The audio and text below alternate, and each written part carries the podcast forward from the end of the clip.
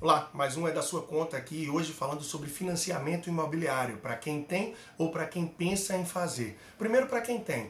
A gente vem de uma época, a gente está numa fase onde a taxa básica de juros, a taxa Selic, é a mais baixa da história, devido a diversas razões. Isso tem puxado para baixo também as taxas de juros, o custo do financiamento imobiliário. Então, quem fez esse financiamento anos atrás, vive um momento, uma oportunidade de conseguir negociar essas taxas, ou mesmo fazer a portabilidade para uma outra instituição financeira com o objetivo de reduzir a parcela mensal que se paga, ou até mesmo, além da parcela, o prazo de pagamento. E, naturalmente, com isso, tem um custo final muito menor. Mas, claro, é necessário analisar com calma, ver os custos para essa portabilidade e como você pode fazer da melhor forma possível. Mas está aí claro que é um momento para que você possa sim correr atrás disso. E quem pensa em financiar o imóvel é analisar da melhor forma as possibilidades que tem de juros do financiamento. Você pode financiar através do IPCA, o IPCA no momento está muito baixo, está mais viável diante de uma realidade histórica que a gente tem,